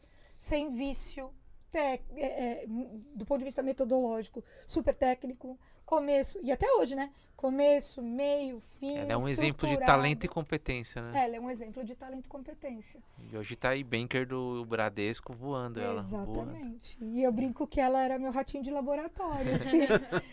porque, desculpa os ambientalistas, né? Mas ela ficava ali aprendendo a teoria, tentando a praticar, ensinando. E ensinar é uma das melhores maneiras que a gente tem de aprender, né? Opa, Dentro da pirâmide do aprendizado. Quando ela sentou, ela só não tinha repertório de cliente, mas o que fazer ela sabia. Uhum. E aí, tanto que a carreira dela foi rápida. É, eu acho que ela já fez que ela é um 30 já, exemplo. será? Acho que não fez nem 30 ainda. Acho que não. Entregando a idade dos outros. Ah, não, mas é porque é legal, porque ela com 20 e poucos anos virou banker já. É, Tanto que ela, que ela estourou e cresceu. É caramba. um baita exemplo ali de HD novo. HD É, novo. Então, Então, pessoal, assim, que é novo, Não fique. não assim, tem problema. Dá pra aprender. Só não, só cuida do teu ego, né? Pra não, não Hum. desistir ali no primeiro fracasso. Que vem rápido. Então vamos lá, agora saiu do CIC. Fiquei doente. Verdade, fiquei doente. É, tive uma pedra no rim horrorosa, porque eu não queria sair do CIC. Mas aí, fo- a gente foi pra academia, fez, montou a academia de é, City Investment Academy, né? Academia de investimentos que tinha por é, objetivo implementar a metodologia que funcionou no CIC como área para todo o banco, né? É, sem a gestão direta. Eu- Aí é que a gente via, a gente ia ver se ia funcionar ou não ia funcionar. Porque uma coisa é você aplicar uma metodologia e ficar todo dia ouvindo ligação, Aham. grudada neles ali. E, e- e acho que o Fábio lembra, eu punha aquele negócio, falava, dava desespero. E eu falava assim, gente, a gente vai estar no nível de proficiência quando não precisar escolher uma ligação, pegar qualquer uma aleatória e ela ser incrível. Então, fazendo gestão é um pouco mais fácil, porque você garante a disciplina da execução. Sim. Quando você deixa de ter a gestão e passa a fazer isso de uma maneira matricial, você tem outros desafios, que é, primeiro, engajar a liderança inteira de que aquilo funciona, de que aquilo é bom, garantir a execução daquilo, fazer controle de qualidade. E a gente criou uma certificação na época que avaliava todos os líderes. Então, os líderes passavam por uma banca ali examinadora para avaliar se o entendimento deles estava ok. E a gente reprovava, né? Sim, E aí tinha que reprovava. fazer de Tinha novo, reprovação. era super sério. E até hoje, quando eu encontro com essas pessoas, as pessoas se lembram muito disso, né? É um negócio que... Você me reprovou, Vanessa. Mas você sabe que eu, eu- sou muito sortuda, viu, Madruga? Porque, em geral, as pessoas lembram de mim com tanto carinho. Sim. Com muito, muito carinho. Eu tenho um privilégio de fazer o que eu faço. Porque, né, eu faço a parte boa, né? Então, E pessoas- se, e se essa certificação fosse para o mercado, ia ser uma certificação que ia mudar muita coisa, né? Uma certificação ali aonde fosse parte, parte eh, de abordagem, parte comerci- comercial com técnico. Imagina se as pessoas, o né? posicionamento, imagina elas mostrando esse selo. Com certeza os recrutadores iam- iriam olhar de forma diferente. Então aí tem uma, uma grande oportunidade, viu? É, aí. tem uma, uma certificação no ar aí, ó. Uma É certificação. o PAP aí, né? É. Segunda-feira a caixa da Vanessa tá cheia de e-mail. Não, então vai ter um só comercial. Já vão dando spoiler. Já vai, já vai andando já. O comercial é bom. Eita. O comercial é bom, porque já, já pula algumas etapas ali.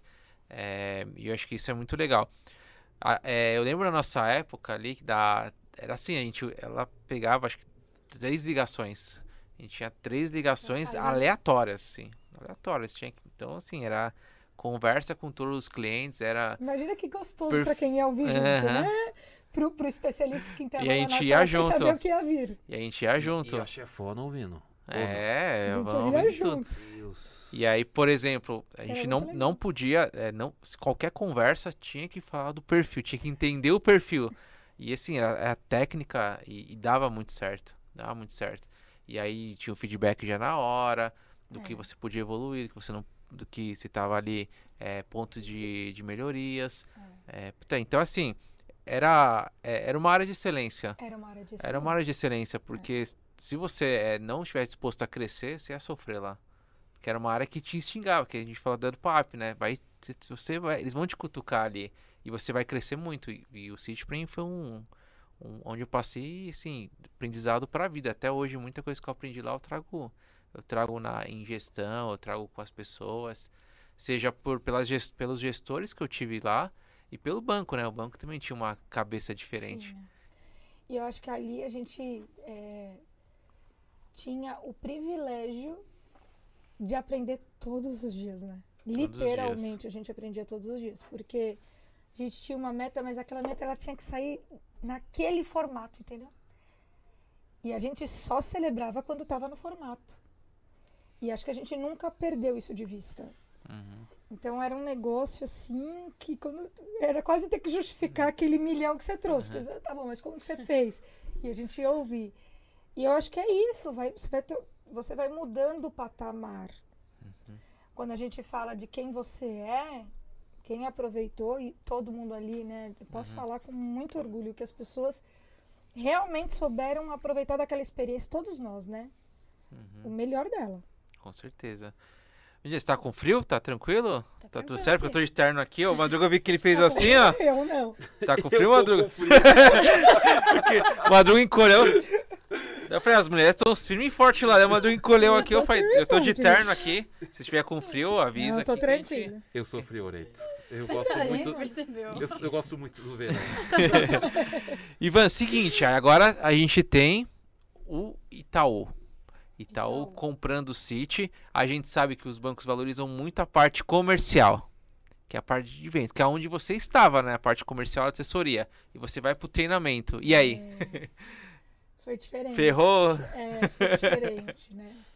Eu brinco que eu nunca assumi, né, que eu saí do comercial. comercial não sai de mim, gente, porque uma coisa é o que você é, Uhum. você- outra coisa é o lugar que você tá. Uhum. Mas lá no Personalité é, foi muito legal a experiência, foi um ano e meio lá, dentro da franquia. É, de novo, olhando pelo lado da escala, era legal estar ali matricialmente, podendo impactar é, toda uma, uma operação daquele tamanho. E foi muito feliz. Aliás, todos os lugares que eu passei, eu não posso reclamar de não ter tido a oportunidade de fazer o que eu acreditava, assim, sabe? E, e no Itaú eu tive essa oportunidade, esse espaço. Foi num momento que o banco estava procurando uma metodologia profissional para implementar.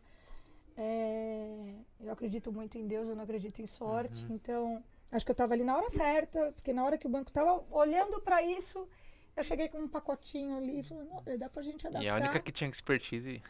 É, A dava pra adaptar. E de novo o fator cultura não adiantava, assim. Usa tudo que foi até agora como inspiração, mas pega uma folha em branco e começa tudo de novo. E aí acho que por isso que funcionou lá, porque tinha um aspecto do DNA ali, do personalité muito forte dentro da metodologia. E, e, e ela foi muito rapidamente aceita, incorporada e aplicada. Né? Então, acho que é, o respeito, acho que esse é um ponto importante. O respeito ao lugar que você está é fundamental para que você tenha sucesso naquilo que você está fazendo. Né? Não, tenta, não tenta remar contra a maré. Ninguém pediu para você trabalhar lá. Ou até podem ter peti- te pedido, mas ninguém está te obrigando. Aham. Uhum. Então, se você tá lá, muito difícil você trabalhar sem compartilhar de crença, né? Então, uma vez ali, respeita. Como é que funciona? Tem que como é que é a respeitar a história casa, desse né? banco? Uhum. O que vocês pensam? Como é que vocês trabalham? E a gente fez um trabalho ali de, de, de entender esse DNA muito a fundo. E eu tive muita sorte, porque trabalhava na franquia, na, na, na superintendência que cuidava do DNA, né? Então eu fui, eu recebi aula todos os dias de colegas incríveis, maravilhosos, que me ensinaram ali, ó, como funcionam as palavras. E aí tive uma super imersão. E a partir daí, eu construí a metodologia para o Itaú Personalité, que é completamente diferente das outras. O que, que tem de, de, de base? Sempre a mesma inspiração. O cuidado com o cliente, a maneira como a gente quer encantar, é, como é que eu posso usar técnicas que me conectem mais rápido a ele. Mas em cada lugar ela é totalmente diferente, a conexão em cada lugar é diferente. E lá no Itaú é grande, é um banco que tem é, um- um, né, uma fortaleza de disciplina na execução muito forte. Então, quando a metodologia foi entendida e, e aceita, ela incorporou muito rápido. Então, assim, a gente fazia. Eu mesma, acho que pessoalmente, fiz 750 pessoas, assim, sabe? Uhum. Até que eu conseguisse formar os multiplicadores. E aí hoje, Tá esses multiplicadores hoje. já multiplicaram para muitos mais. E dá um orgulho ver que é, é legal, funciona, teve respeito ao banco. Porque se não estivesse aderente à cultura, É não. Uhum. teria continuidade, né? Poderia ter sido um negócio do momento, E depois vinha o uma fracasso, moda, né? e vinha outra. Mas como estava muito dentro, arraigado na cultura, funcionou. Você viu, Madruga? Fala o pessoal de Itaú aí que quem criou. Tá aqui, a criadora. Vanessa mais. Xermemian. Aí, ó. Criou e tá até hoje aí como referência. Ah, eu criei, mas eu criei muito com base. Tem muito da história do Itaú ali, Sim. né? Tem muito. Muito legal. Muito da história do DNA. Você eu acho que tem entendeu, muito você do conseguiu banco. juntar bem eu ali. Acho que é, eu acho que a gente foi feliz no mix, Muito legal. sabe? O negócio, antes de. Vou voltar um pouco, só pra pegar um gancho no, no finalzinho do City pro Itaú. que as lideranças que, que eu tive, que são inspiracionais até hoje, que foi você, o próprio Edu na época, o Fábio Horto, o Rogério Almais, que sempre, todos os dias falavam, a gente tá vendido, mas a gente quer entregar um banco maior pro Itaú. E a gente não tirou, a gente acelerou, na verdade. E entregamos. Aí entregamos banco maior. A gente acelerou a técnica, que eu poderia falar, agora já tá vendido, vamos. vou relaxar aqui, a técnica deixa. Não, era como se não tivesse vendido. E assim, esse sempre foi meu maior E caso era, de sucesso. e era né? muito legal isso. A gente entregou, a gente comemorou que entregou um banco maior que doido. Então, olha as inspirações É que eu tive pra lá atrás. É verdade, Fá, bem lembrado. Muito legal nessa parte. É. Vamos lá. Itaú. E agora, Agora a safra. como que foi essa mudança? Como que Ah. foi essa. Eu acho que aí é o lance da identidade, né? Aí eu acabei nesses 10 anos fazendo isso. é, acabei me descobrindo muito nisso e sendo muito descoberta por isso, sabe? Não sei o que, que nasceu primeiro, sabe? O ovo ou a galinha. Mas ficou um lance muito de identidade. E aí, quando eu cheguei no Safra, também para né, aplicar uma metodologia mais profissional de, de relacionamento, tinha o lance do cultura de novo. Hum, Então, de novo, tudo que foi até agora vira uma inspiração, pega uma prancheta em branco, pensa junto. E tem sido uma experiência muito legal, muito feliz também. Acho que vou fazer três anos. três anos já, caramba. Essa E é muito legal, né? São to- todos esses bancos são muito. Todos bancos muito diferentes. Todos. E, e eu tenho muito carinho assim por todos. Porque você vai construindo uma história em cada lugar, né? Hoje eu tô dentro do RH, cuidando dos programas de treinamento, os programas de formação. Então, Legal. eu tenho paixão por isso, né? Por gente, por fazer, por ver aquela pessoa desenvolver. Isso faz meu olho brilhar. E você poder pegar as pessoas ali bem no comecinho, né? Uhum. E poder entregar um, um treinamento que deixa ela mais confiante para o exercício da função é muito legal. Então hoje, de novo, ainda na linha da Uhum. escala, né? Então, de novo, matricialmente, olhando para essa história inteira. Nunca me imaginei. Você fala, ah, qual que é o seu próximo passo? Faço a menor ideia. Faço a menor ideia. Nunca fui muito de. Não tenho um plano montado. Tenho muito a curtição da jornada, assim. Então, tô ali. Quem está trabalhando comigo? Uhum. O que eu estou aproveitando dessas pessoas, assim, né? É, co- como é que tem sido meus dias? Como os meus dias são? Uhum. E aí eu acho que é isso que prepara teu caminho. E você nem percebe. Fazendo muito o presente, o futuro chega, né? Com certeza. E aí é, é isso. Então, assim, hoje no Safra eu faço isso, olhando de uma maneira mais matricial para o banco como um todo, não só mais para um segmento, como até então. Né? Até então eu sempre trabalhei em todos os bancos olhando para clientes de alta renda. E no Safra eu tive, a, tô tendo né, a oportunidade de olhar para banco, o banco inteiro. Então, eu, eu tô num processo gigante de aprendizado.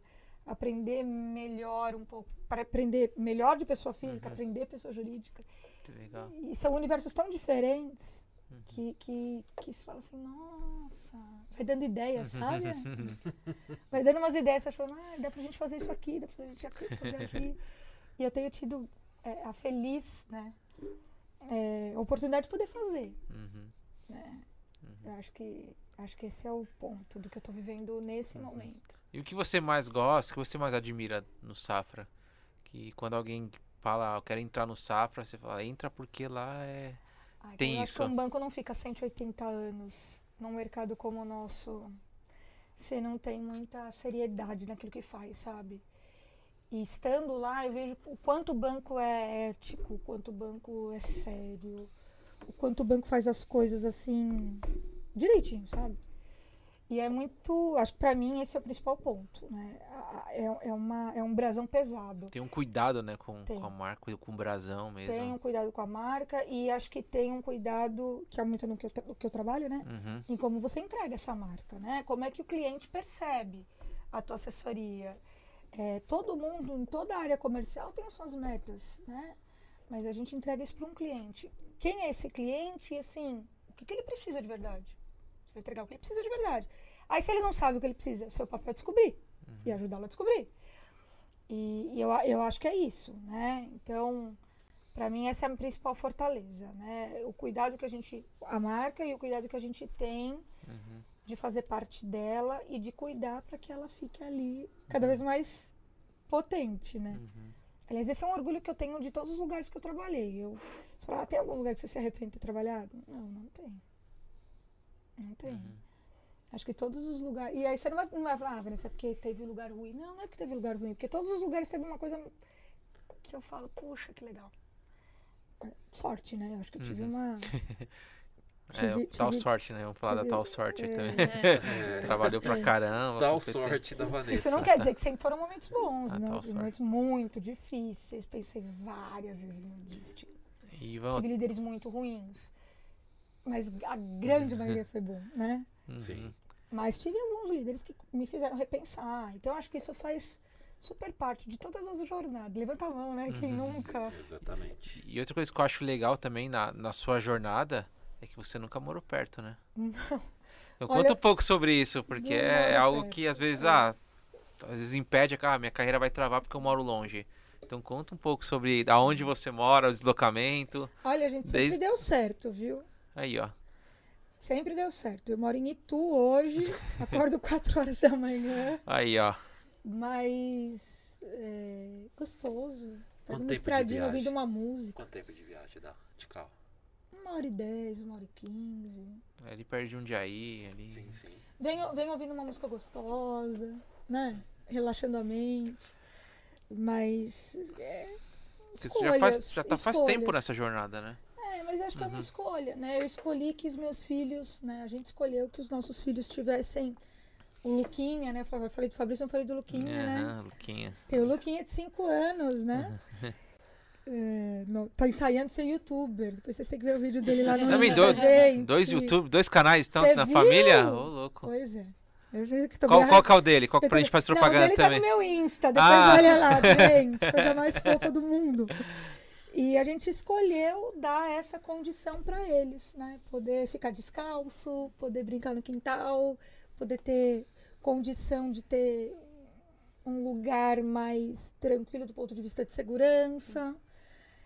E, e eu não sei se é porque eu sou mãe, né? Mas assim, não importa que eu acordo, que seja eu que acorde 4 horas da manhã, né? para que eles tenham uma condição de vida melhor. Então, quando, quando eu e o Fábio, a gente. Na verdade, quando a gente mudou para lá, era porque ele trabalhava em Tatuí, que é 160 de São Paulo.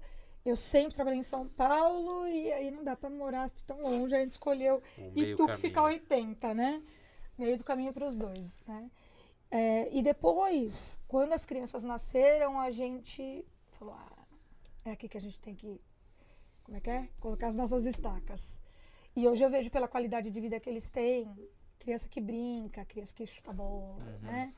Que vale a pena o esforço, assim, sabe? Vale a pena. Não reclama, difícil, vale, não reclamam, porque o benefício, o custo-benefício vale super a pena. E as pessoas que querem mudar de vida, elas me ligam. Ah, você acha que vale a pena? Você acha que eu aguento?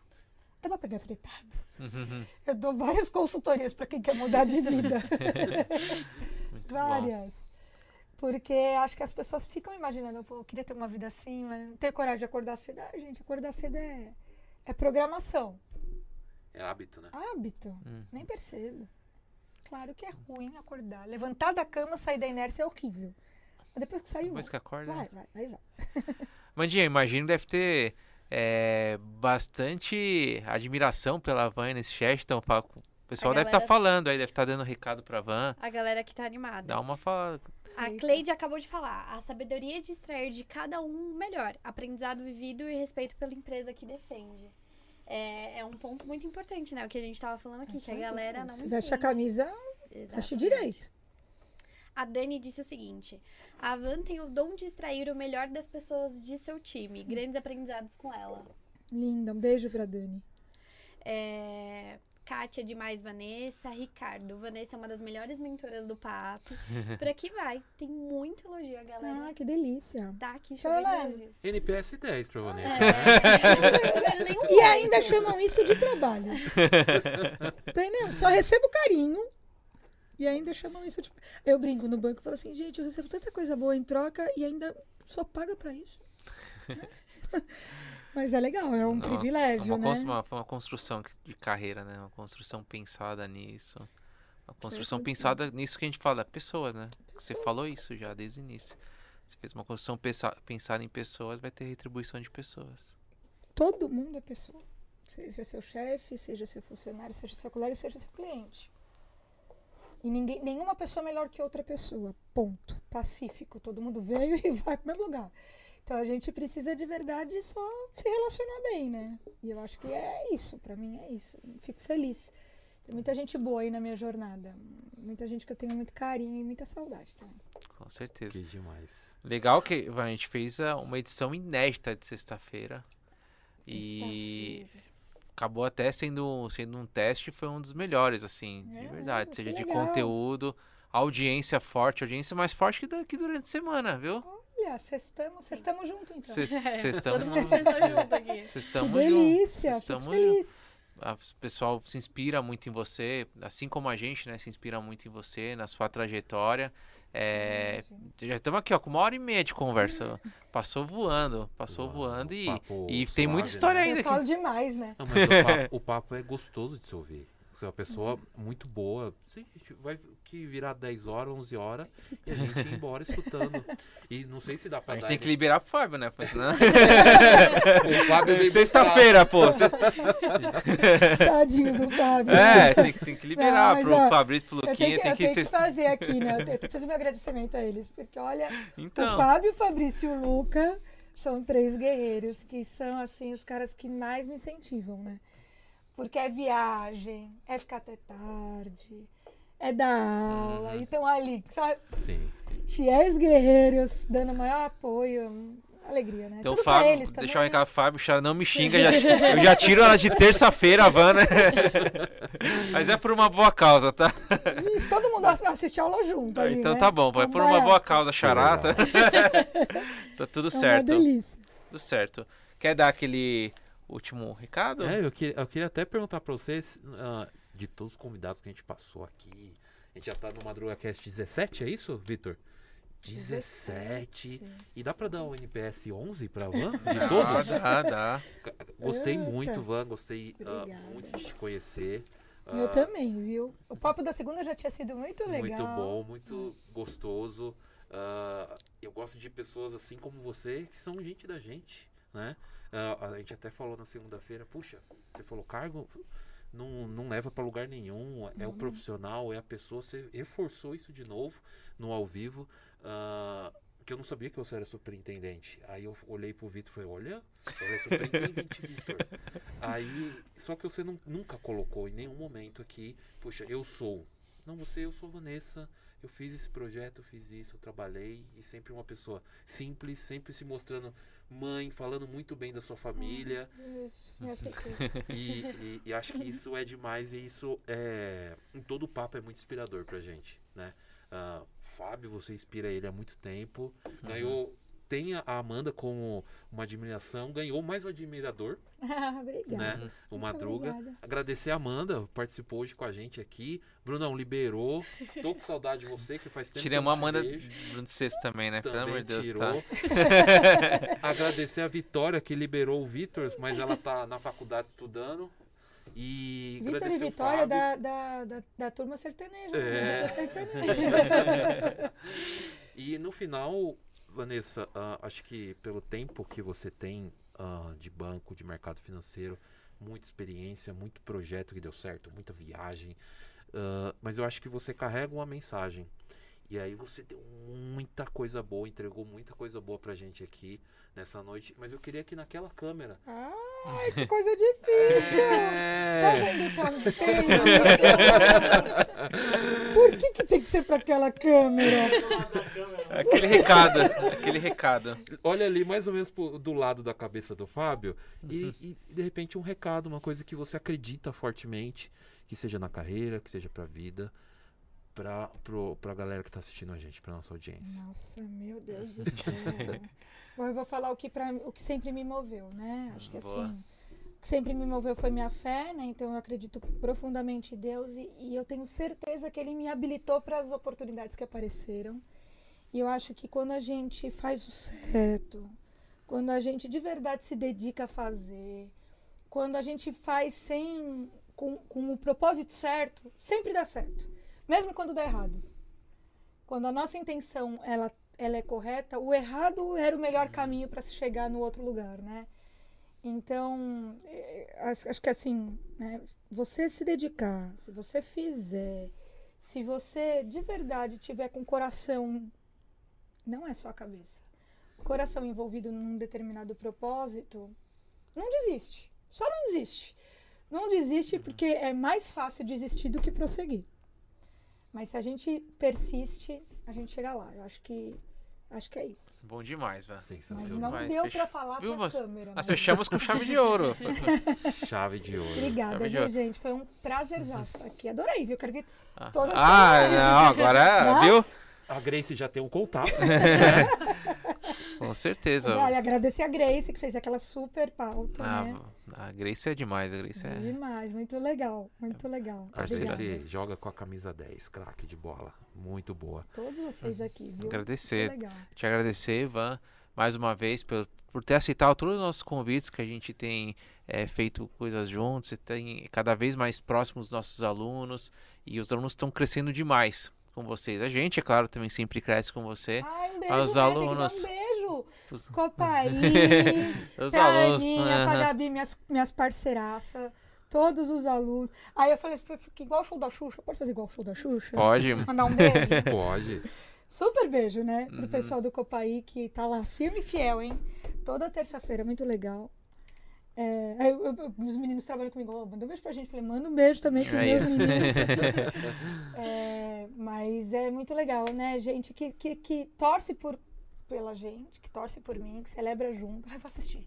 Quero assistir, hein? Vou, vou colocar o, Uhum. o alerta. Muito legal. Pra agradecer todo mundo que de Não, o alguma pessoal, forma tá aí o até pessoal agora. acompanhou aqui, é sexta-feira. Sim. Todo mundo que tá aí no, E- Uhum. acompanhando firme e forte, agradecer, né? Demais. E Carinho. eu vou até agradecer a Fran, né, hoje, porque sexta-feira ela tá aqui, ó, tá trabalhando lá atrás. Ela pega junto até a sexta-feira à noite, tá aqui montando coisa pra. Porque a gente vai ter um evento amanhã, ela tá montando. Assim, muito parceira. É isso aí. E- Então, sexta-feira. fundamental nessa história, Um né? beijo pra Franzinha. Sensacional. É, A galera tá assistindo porque um legado arrasta pessoas, né? Então é um exemplo que, que, que arrasta e inspira muita gente. Mais uma vez, Vanessa, muito obrigado por estar aqui. Toda a galera que é fã, tanto da Vanessa, do Fábio, da Amanda, do Madruga, até a galera que é fã do Vitor tá assistindo com a gente aí. Obrigado pela audiência, por estar participando, mandando mensagem aí pra todo mundo, mandando mensagem pra gente. E segunda-feira a gente tem um novo podcast, né? Tem mais um convidado e não percam. Cliquem aí, né? ah, curtam, se inscrevam no canal, se inscrevam no IMB Studios, se inscrevam no canal do Madruga, tá? Não deixem de seguir a página da Eu Me Banco do Madruga Bancário. Beleza? Sextou, gente. Valeu, uma boa noite e até mais.